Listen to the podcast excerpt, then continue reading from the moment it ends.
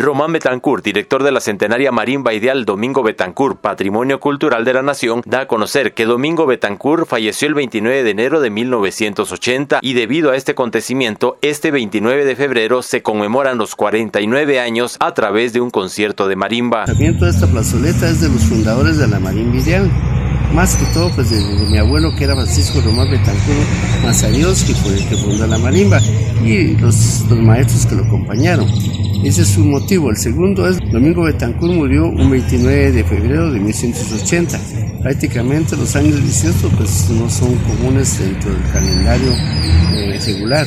Entonces ahorita vamos a hacer ese festejo a Domingo Betancur en su onceavo eh, conmemoración, se podría decir, de la muerte del maestro Domingo Betancourt, con música de él, de su padre y algunos otros miembros de la familia y un concierto muy especial de música internacional. Vamos a realizar a las 17 horas aquí en el frontispicio del Cementerio General de la ciudad de Quetzaltenango.